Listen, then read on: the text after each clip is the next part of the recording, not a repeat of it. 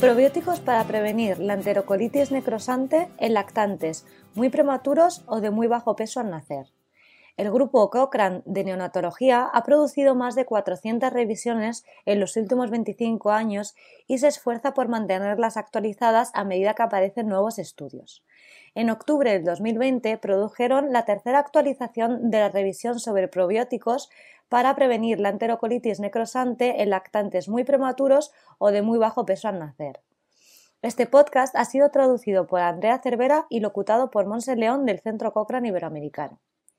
Alrededor de uno de cada 20 bebés muy prematuros, es decir, que nacen antes de la semana 32 de gestación o que pesan menos de 1,5 kilos, sufren un trastorno digestivo grave llamado enterocolitis necrosante. Esta enfermedad hace que parte del intestino se inflame, se infecte y muera.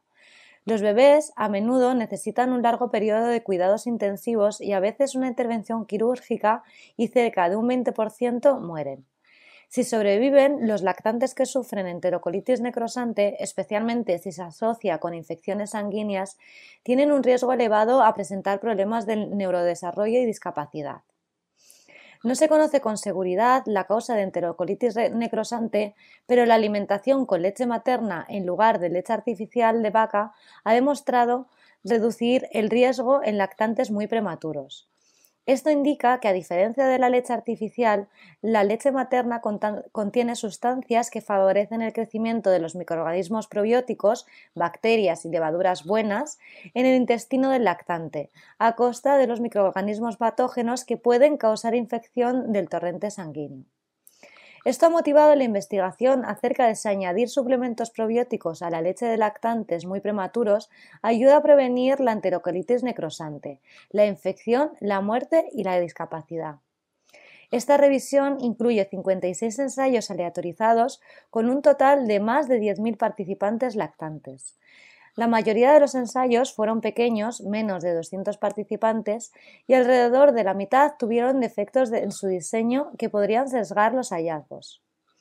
Los análisis combinados muestran que administrar probióticos a lactantes muy prematuros o de muy bajo peso al nacer podría reducir el riesgo de presentar enterocolitis necrosante y probablemente reduce el riesgo de muerte e infección grave, pero no existe evidencia sobre los desenlaces de discapacidad o desarrollo.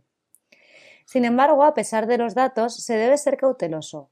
Por un lado, la certeza de la evidencia sobre el efecto de la enterocolitis necrosante es baja, debido a que muchos de los ensayos estaban sujetos a sesgos que podrían exagerar los beneficios, y por otro lado, es probable que, que los hallazgos estén distorsionados por la publicación selectiva de ensayos pequeños que mostraron grandes efectos.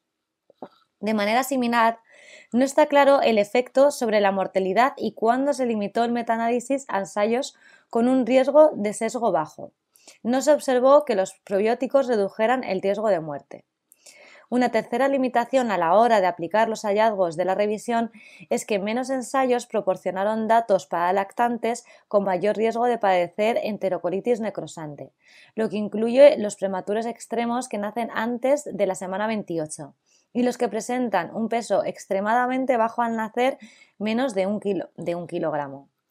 Finalmente, otro gran reto en la aplicación de los hallazgos de la revisión es que las preparaciones de probióticos analizadas varían ampliamente entre los ensayos. Se observaron 27 categorías distintas de especies o combinaciones de probióticos y estas variaron más dependiendo de la cepa utilizada. En conclusión, dada la certeza moderada a baja de los efectos de los suplementos probióticos en el riesgo de enterocolitis necrosante asociada a la mortalidad de lactantes muy prematuros o de muy bajo peso al nacer, Conviene que los investigadores determinen si las familias y los profesionales apoyarían la realización de más ensayos de mayor tamaño y calidad para proporcionar evidencia con una calidad y aplicabilidad suficiente para informar la práctica y las políticas sanitarias. Si desea leer más acerca de la variedad de investigación de esta última actualización y estar informado acerca de las futuras actualizaciones, puede dirigirse a la biblioteca cochrane.com y buscar probióticos para la enterocolitis necrosante.